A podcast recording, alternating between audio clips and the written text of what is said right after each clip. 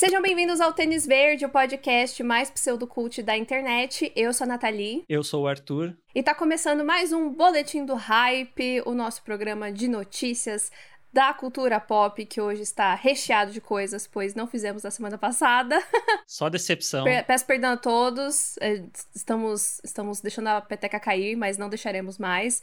O episódio de hoje está bem legal, tem muita notícia bacana, então fiquem por aí. E se você quiser acompanhar a gravação desse programa ao vivaço, é só seguir a gente lá em twitch.tv barra para você ver as nossas carinhas e poder interagir, comentar com a gente no chat. Gaguejei um pouco, mas é isso. Você quer que eu dê. Redes sociais, amigo, Redes sociais. vai, bora! É, Twitter, eu ia falar TikTok. TikTok, Instagram, arroba TênisVerdecast, altos conteúdos sendo produzidos para lá também. Siga essas redes, siga também os nossos pessoais, arroba natfanatic, arroba senhor, underline arte, e vamos falar das notícias.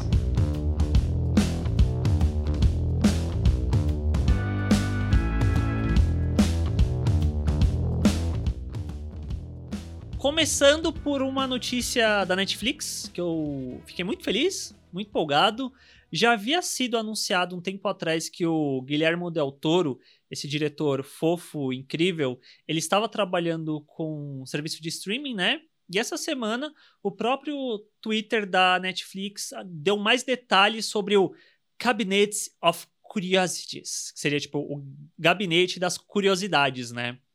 Que vai ser uma série antológica criada pelo Del Toro. Quando eu fui pesquisar para pegar a imagem dele e procurei pelo nome da série, eu fiquei muito. Tipo, sabe quando vem a memória na sua cabeça?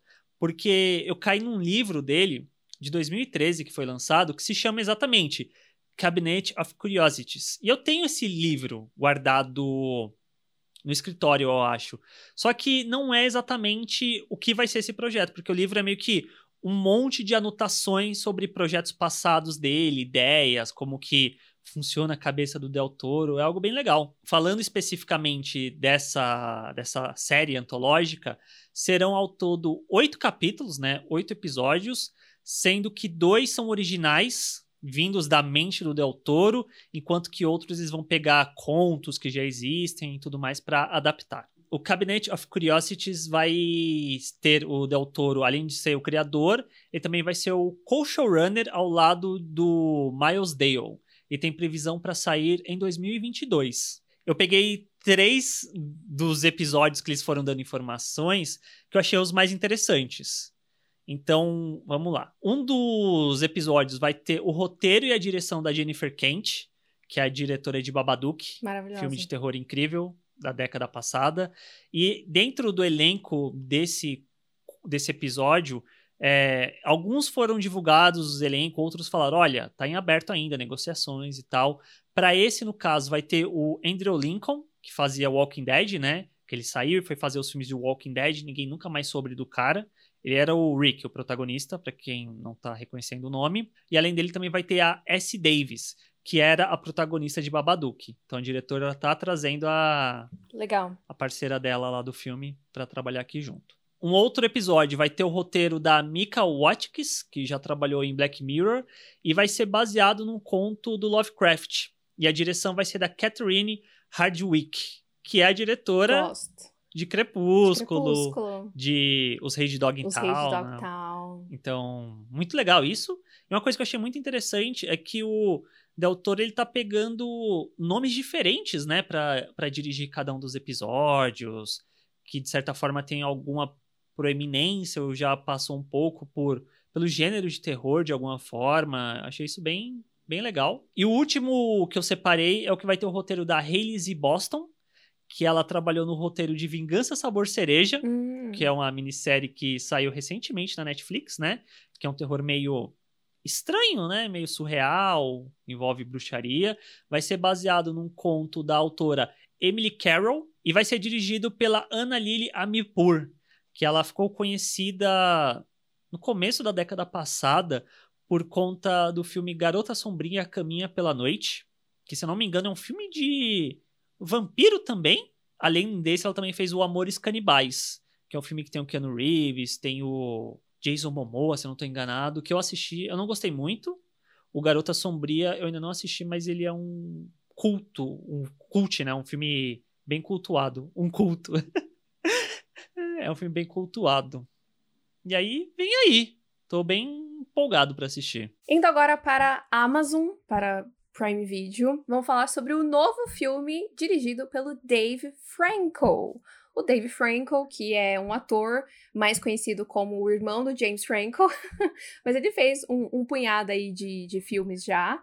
Ele é mais ou menos conhecido, acredito que ele é conhecidinho. É. Só que o que é importante aqui é que ele estreou na direção no ano passado, né, 2020, com o filme Vigiados que ele foi distribuído pela, pelo Prime Video, né? Aqui no Brasil ele chegou pelo Prime Video. Sim. Então agora ele vai fazer um novo projeto, dessa vez sendo produzido realmente pela Amazon Studios e tudo mais, onde ele vai se reunir mais uma vez com a sua esposa Alison Brie, porque ele dirigiu Vigiados, ela protagonizou esse filme e agora ela vai protagonizar esse novo filme dele, mas também eles vão escrever o roteiro juntos que eu achei muito fofo. Eu gosto muito deles dois juntos. Mas enfim, agora esse filme vai ser uma comédia romântica uhum. é, chamada Somebody I Used to Know. O filme vai acompanhar a história da Ali, né, que é, vai ser interpretada pela Alison Brie, que é uma moça muito workaholic.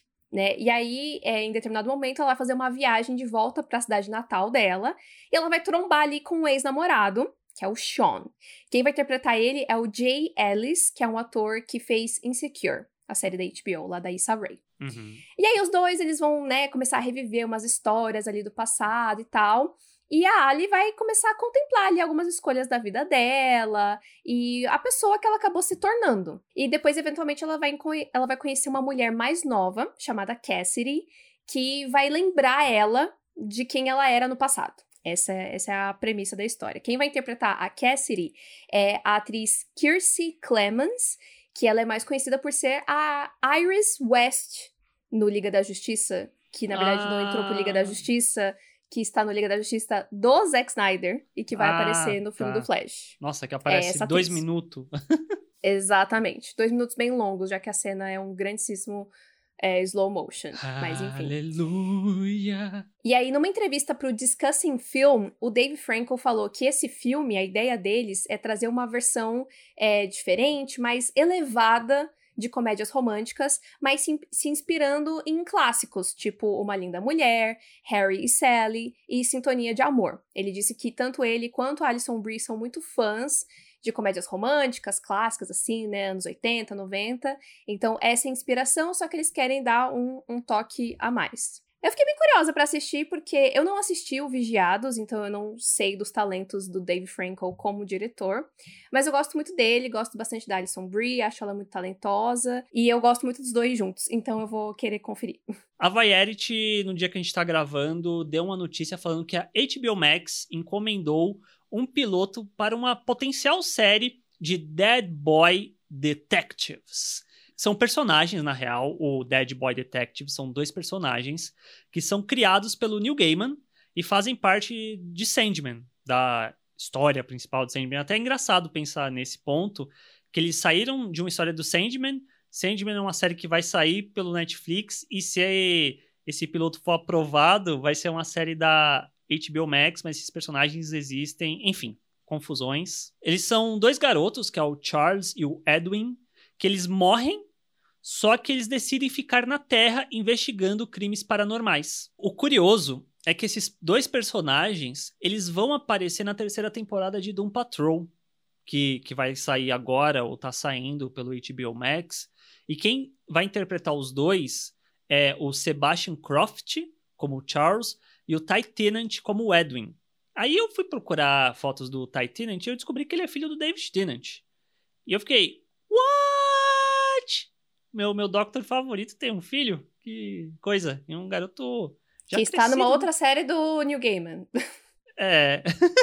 é o multiverso. E aí acredita-se que nenhum dos dois vai estar ligado com o piloto que vão gravar, talvez por conta de agenda ou às vezes porque vão seguir caminhos diferentes mesmo. O roteiro e a produção executiva dessa desse piloto, no caso, vai ser do Steve Yoki, que ele foi co-showrunner de uma série da HBO Max que a gente comentou no podcast, que ambos gostamos muito, que é o The Flight Attendant. Uhum. Ele vai fazer o roteiro.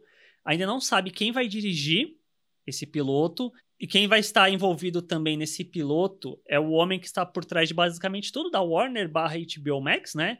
Que é o Greg Berlanti. Greg Berlanti, claro. Ele e a produtora dele vão estar envolvidos. E a previsão é para começarem a gravar em novembro esse piloto, para ver se ganha um aval para ter uma temporada completa.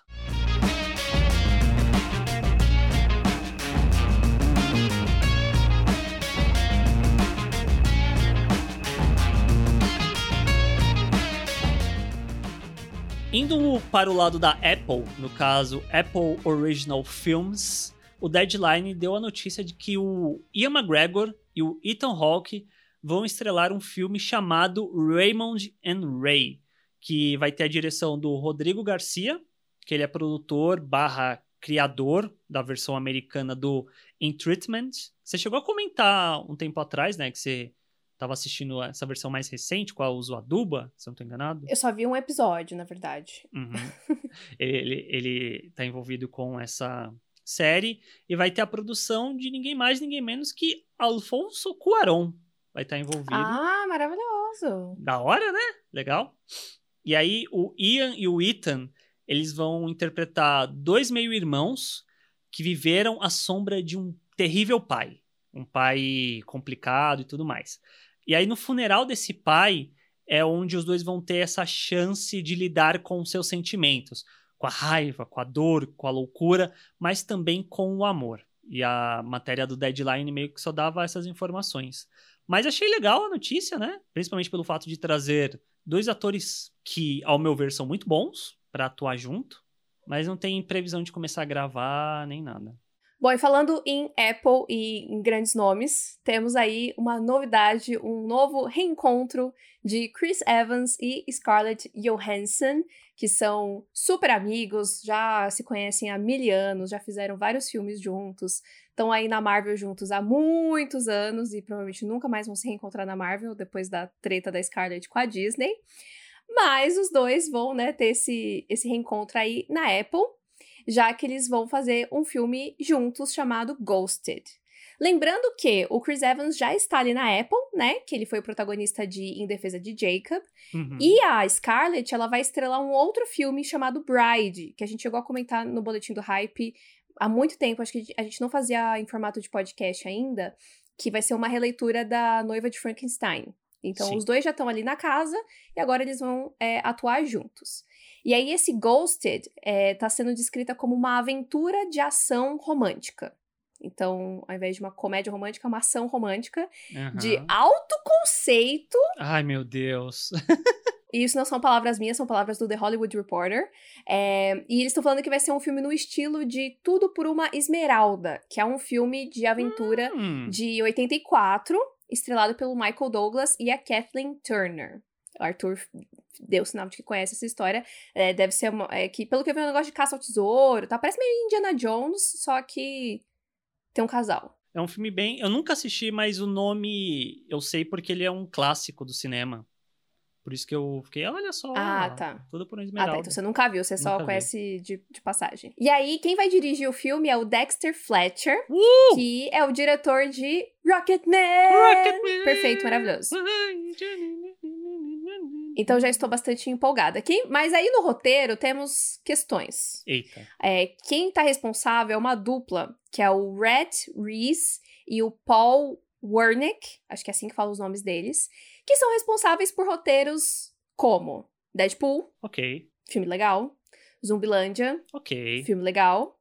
Só que eles também escreveram o roteiro de Esquadrão 6 da Netflix, Eita! que é tenebroso. Então não sei, eu tô empolgada porque eu gosto muito dos dois, né, do Chris e da Scarlett, e gosto muito, muito, muito de Rocketman. Então espero que todo mundo compense é, os roteiristas caso eles estejam num dia ruim, né, vai saber. Sim, Que sim. às vezes eles têm dias bons. E lembrando que essa não é a única. Único reencontro aí que pode rolar entre o Chris e a Scarlett, já que rola um baita rumor de que eles vão estrelar juntos o remake de A Pequena Loja de Horrores. Isso não, pelo que eu vi, não tá exatamente confirmado, mas enfim, provavelmente a, a lista de trabalhos dos dois juntos ainda vai continuar aumentando ao longo do tempo.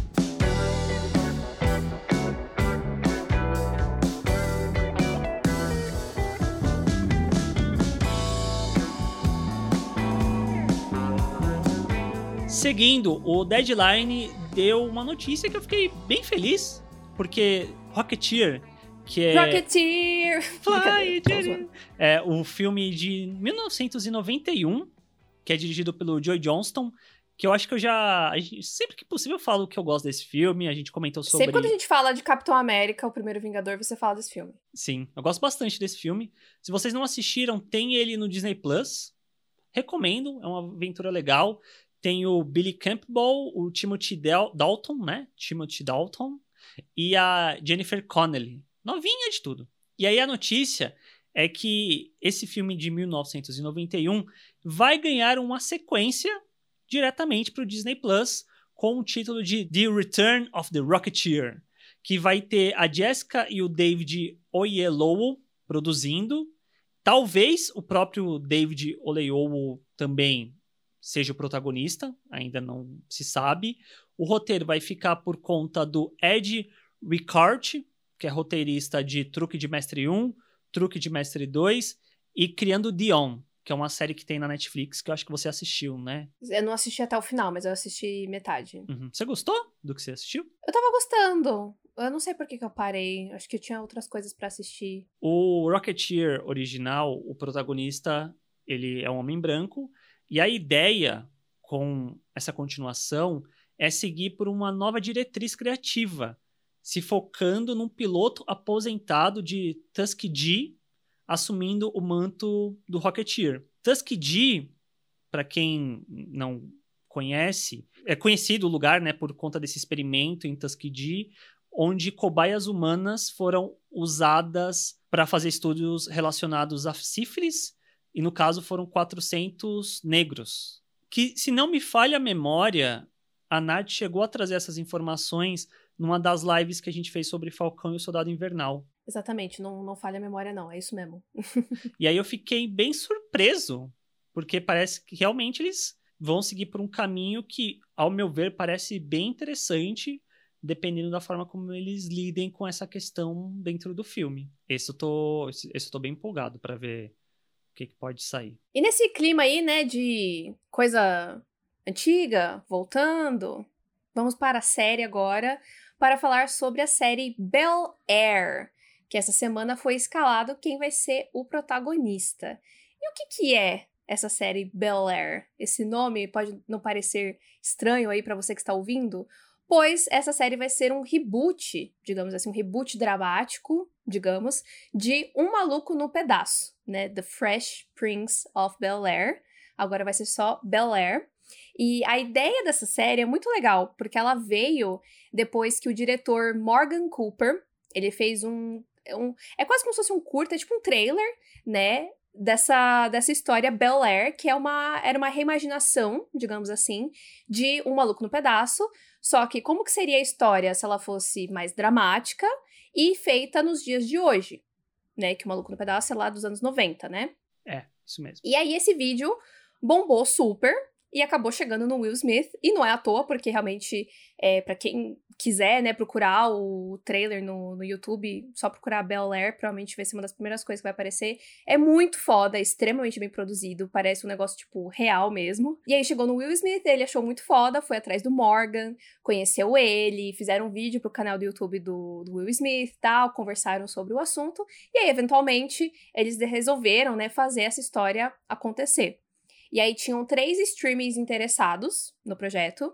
Um deles era o HBO Max, que seria o caminho mais óbvio, né? Já que o Maluco no Pedaço faz parte ali do guarda-chuva, né? Warner Media e tudo mais. Inclusive, o reunion que teve, né? Do elenco de O Maluco no Pedaço é um original do HBO Max. Sim.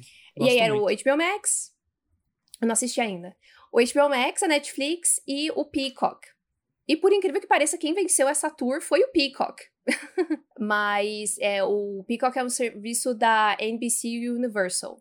Então é essa linha assim deles. E enfim, é interessante essa essa proposta, porque na verdade o Maluco no Pedaço é, é uma comédia, né? Mas a série sempre tratou de questões raciais e tudo mais, só que era uma comédia ainda. Então não tinha espaço para aprofundar muito as questões. Então a ideia desse reboot, né? A ideia de Bel Air é que aprofunde esses conflitos. Então os episódios também vão ser mais longos, tal, além da série ir um pouco mais pro drama. Mas pelo que eu entendi, não vai ser. Não, não vai deixar de ter comédia. Vai ter um pouco ainda, mas vai ser mais dramático. E aí, obviamente, o Will Smith é um dos produtores executivos. E ele mesmo deu a notícia para o ator Jabari Banks de que ele é o protagonista. Ele vai ser o Will. Então, achei muito fofo que ou, postaram um vídeo no YouTube do, do Peacock, se eu não me engano, do Will Smith dando a notícia e tal, e esse, esse encontro, né, de Wills, eu achei muito bonitinho. E esse é o primeiro trabalho do Jabari na TV, mas ele é ator, compositor, rapper, jogador de basquete, então assim... Tem tudo a ver. Ele é o kit completo e ele é da Filadélfia. Olha só. Que é de onde o Will sai, né, pra ir pra Bel Air e tudo mais. Sim. Então, assim, ele parece perfeito né? Eu acho que ele foi escolhido por um motivo. Então eu achei muito legal. Tô muito, muito, muito, muito, muito curiosa para ver, porque realmente o, esse, esse trailer que o, que o Morgan Cooper fez é muito foda e ele é o diretor, roteirista, produtor executivo dessa série. Então eu achei isso muito foda. É, de que realmente olharam pro cara e assim, mano, você teve uma ideia, essa ideia é boa, você é talentoso, vem aqui, a gente vai, tipo, dar grana para você, faz essa série. Eu achei muito legal, porque você até falou do Vingança Sabor Cereja, né? Que a história, basicamente, a menina, ela faz um curta super foda tal, e aí uma grande, um grande produtor de Hollywood vai comprar, mas aí vai dar pra uma outra pessoa dirigir e tal. Então, tipo, existe essas coisas meio escrotas, né, na indústria. E eu achei muito legal que aqui foi diferente, né? Ele, eu, ele, o Morgan foi realmente recompensado pelo talento, pela visão dele. E já tem duas temporadas encomenda, duas temporadas. então, assim. Assim, eu tô bem curioso para assistir, bem curioso. Eu gosto bastante do, do trailer, né? Do videozinho que tem no YouTube, na época que ele lançou e tal. Eu tenho um medo que é, às vezes o que é legal no trailer não necessariamente funcionaria numa série, entendeu? Às vezes é muito legal você pegar algo que já existe e reimaginar e ficar ali contido em um vídeo de dois, três minutos, aquilo é muito bacana. Isso não quer dizer necessariamente que precisaria virar algo maior e tudo mais. Mas eu fico muito curioso para assistir porque eu gosto bastante de Um Maluco no Pedaço.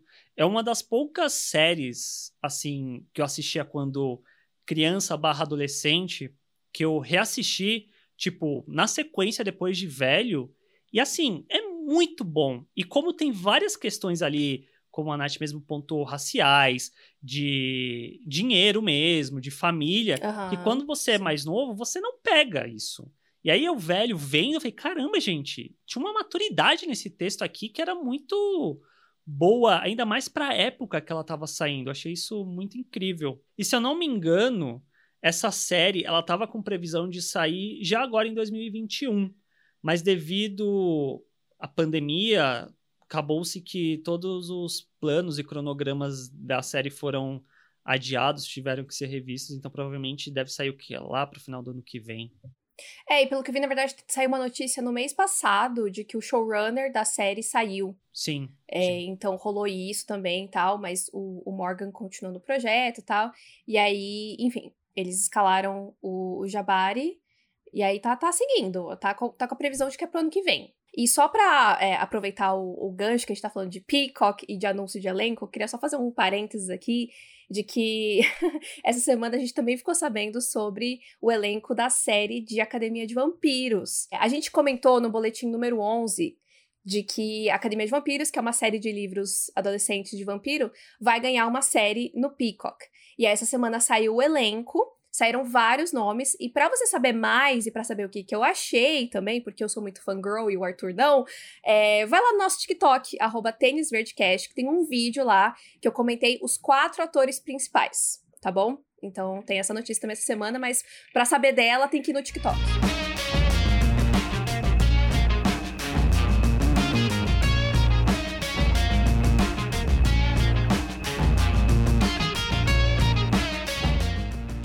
Indo agora para cinema, o The Hollywood Reporter deu a notícia na semana passada que Jake Gyllenhaal, galã fedido, vai produzir e estrelar uma adaptação de uma HQ do Robert Kirkman, chamada Oblivion Song. A história se passa num contexto que é tipo pós-apocalíptico, quando um tempo atrás, dentro desse universo, 300 mil habitantes da Filadélfia foram transportados para Oblivion, uma dimensão aterrorizante que surgiu de forma inexplicável e destruiu áreas da cidade.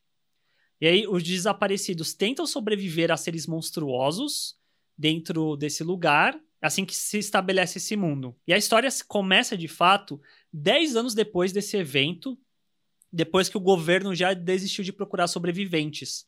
Porque é muito custoso, nem sempre voltam com pessoas vivas, porque é uma outra dimensão, né?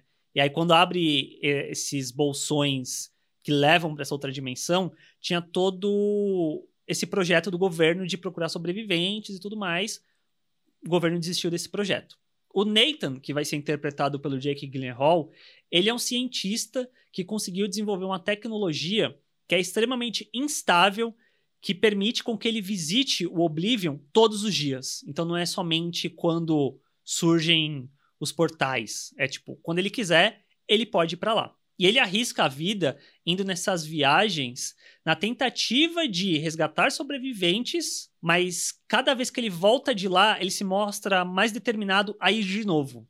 Então tem todo esse mistério de o que exatamente ele está indo lá e o que exatamente ele está procurando. Anteriormente, o filme ele seria da Universal, só que quem ficou com os direitos agora foi a New Republic Pictures, e por enquanto não tem nem roteirista nem diretor ainda envolvidos com a produção, somente mesmo o nome do Jake Gyllenhaal, que eu fiquei curioso principalmente pelo fato de ser um, um HQ do Robert Kirkman. Ele costuma fazer umas HQs legais, que costumam virar boas adaptações. Algumas se perdem com o tempo, como é o caso do Walking Dead. Invincible até o momento tá muito incrível, gostei demais.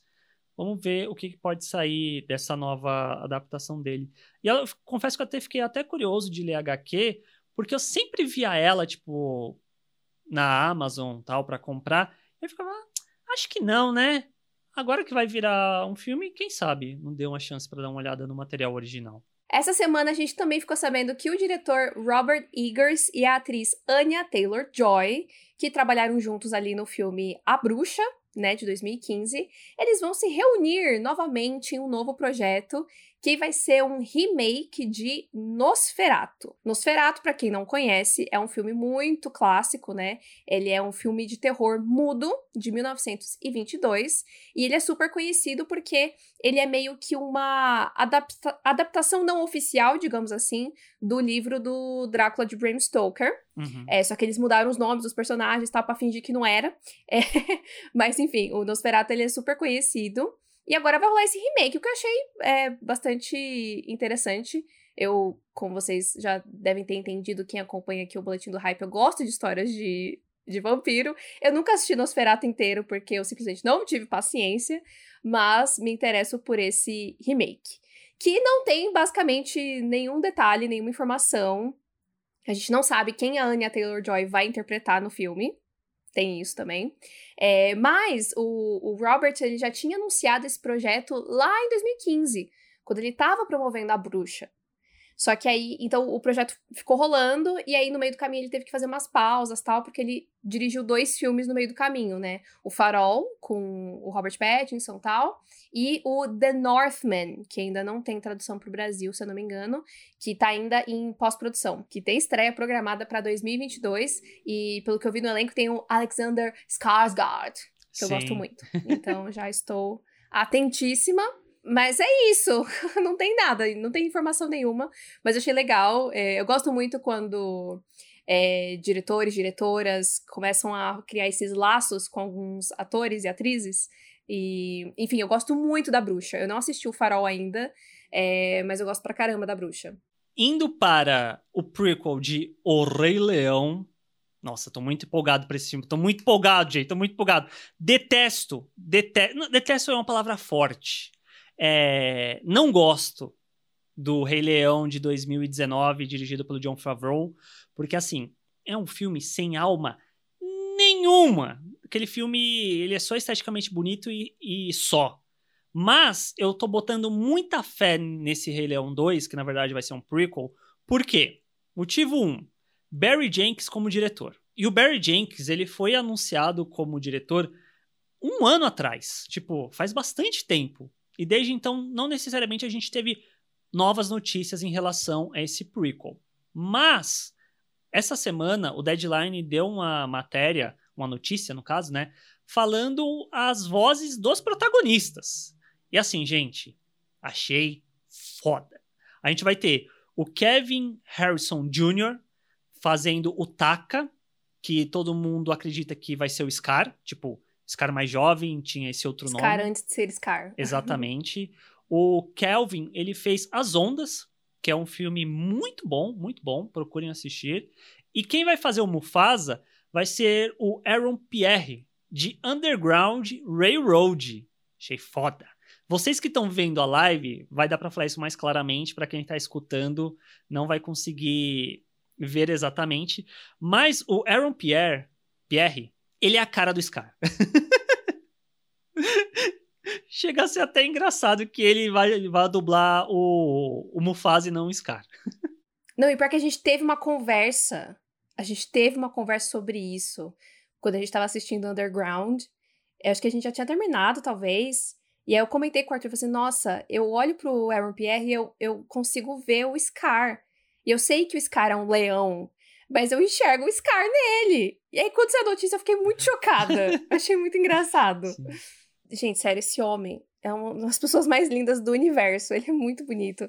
O rosto dele, assim, é esculpido. Só que ele, ele tem uma expressão marcante, assim, sabe? Uhum, é... Ah, enfim. É... Mas eu achei muito legal dele ser o Mufasa, porque ele realmente tem uma voz muito imponente. E, e a gente não vai ver o rosto dele, né? Ele, a gente vai. O que a gente tem é a voz. Eu fico muito contente com isso, porque todo respeito ao James Earl Jones, mas ele tava. tava numa preguiçinha ali no, no Rei Leão, hein? Nossa! Eu acho que foi até a Nath que falou tá já, né? que se pegou a voz dele do filme de 94 e colocou aqui, dá na mesma, porque o cara parece que não mudou nada na, na atuação, na voz, na forma como ele entrega, enfim. Mas você não acha que também que isso é um reflexo do que o filme estava fazendo? Talvez, talvez. E aí o cara pensou, caralho, eu tô fazendo a mesma coisa de novo. É. Pega, pega o arquivo lá, gente, o MP4, quando eu gravei lá em 90 e sei lá o quê, 2. 94. E, e usa de novo, porque é a mesma coisa. Eu ficaria com preguiça também se eu fosse ele. Justo. Mas eu tô muito empolgado para essa sequência, que na verdade é um prequel, né? Eu cheguei a fazer um vídeo no meu canal na época que foi anunciado Barry Jenkins, porque quando deram a sinopse, a forma como eles iam contar a história, muito me lembrou o Poderoso Chefão 2. E eu fiquei bem empolgado com isso. Aqui, nessa continuação, a música vai ficar por conta do Hans Zimmer, do Pharrell e Nicholas Brittle. Outra novidade que a gente teve é do novo filme da Olivia Wilde como diretora. Ela que foi um sucesso com Fora de Série, né? Um filme incrível, maravilhoso, perfeito. Quem não assistiu, assista.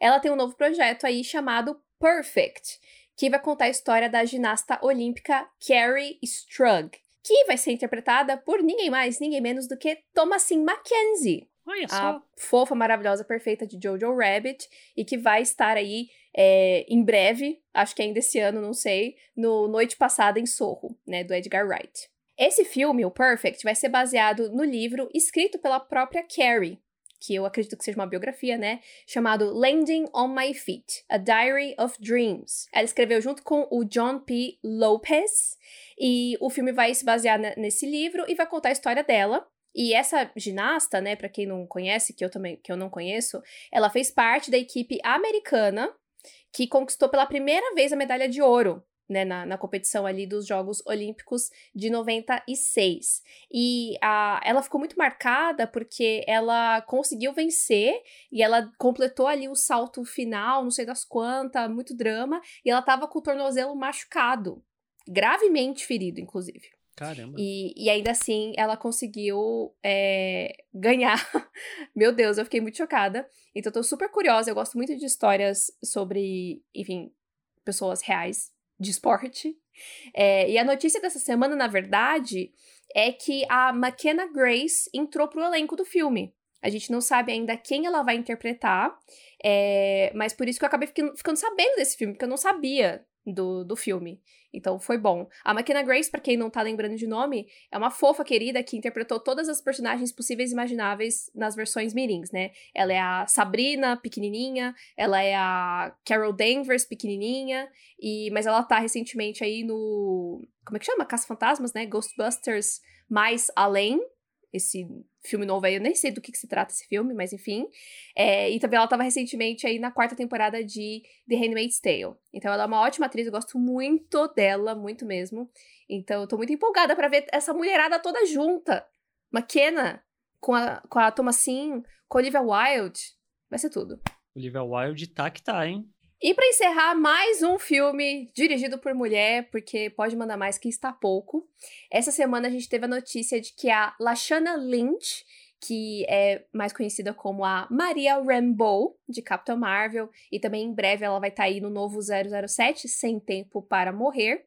Ela entrou para o elenco de The Woman King, é, que é um filme aí que eu estou com expectativas altíssimas, pois é estrelado pela rainha Viola Davis e dirigido pela Gina Prince Bythewood, que é a diretora de The Old Guard, aquele filme com a Charlize Theron, da Netflix, tudo mais, que inclusive, outro parênteses, essa semana a gente ficou sabendo que a sequência de The Old Guard vai seguir em frente, mas sem a direção da Gina.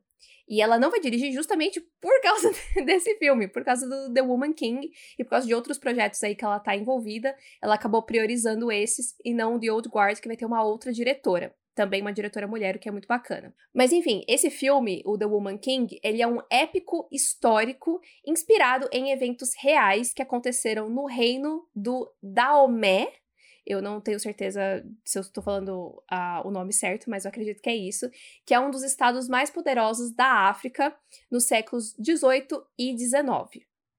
E aí na história, a Viola Davis vai ser a Nanisca, que é uma general da unidade militar feminina. E aí, é, uma outra personagem muito importante é a Naui, que vai ser interpretada pela Tusso Umbedo, de The Underground Railroad. Olha só. Fico muito feliz que todos, todos do Underground estão aí maravilhosos, fechando vários jobs, ganhando vários dinheiros, que eles são perfeitos. É, e essa, a Naui, ela é uma recruta ambiciosa, e pelo que eu entendi, pelo que eu dei uma pesquisada, ela é filha da Nanisca. Então, olha essa dupla, né? Inclusive, esse papel era da Lupita Nyong'o. E eu não sei por que, que ela saiu do projeto, porque esse projeto ele tá aí andando já faz um tempo, e aí a Tusso entrou no, no lugar que tá maravilhosa também, as duas são incríveis. E aí, juntas, né, a, a, Naniska e a Naui, elas lutaram contra inimigos que violaram sua honra, escravizaram seu povo e ameaçaram destruir tudo pelo que elas viveram. Então, o filme, é, a história, né, parece que tem muita ação, né? A Viola Davis tá, inclusive, fazendo um puta preparo físico. Ela postou umas imagens no Instagram dela um tempo atrás, ela com os bração, assim, fortona tal. Eu tô super empolgada. Porque é a primeira vez que ela tá realmente fazendo esse tipo de, de filme, né? Mais de ação, assim mesmo. Então, eu tô muito empolgada. É, no roteiro, quem tá escrevendo é a Dana Stevens, que eu não conhecia ela, mas eu vi que ela escreveu o roteiro de Paternidade, que é um filme da Netflix que a gente até falou no podcast uns episódios atrás, que é bem legalzinho. E, enfim, a Lashana, que é a notícia da semana, né, de que ela entrou pro elenco, a gente não sabe que ela vai interpretar. Mas imagino que ela vai fazer parte aí dessa dessa unidade militar, né? E ela, a gente sabe que ela já tem aí algumas experiências com ação e tal, então acho que vai ser muito legal. Acho que vai ser muito foda.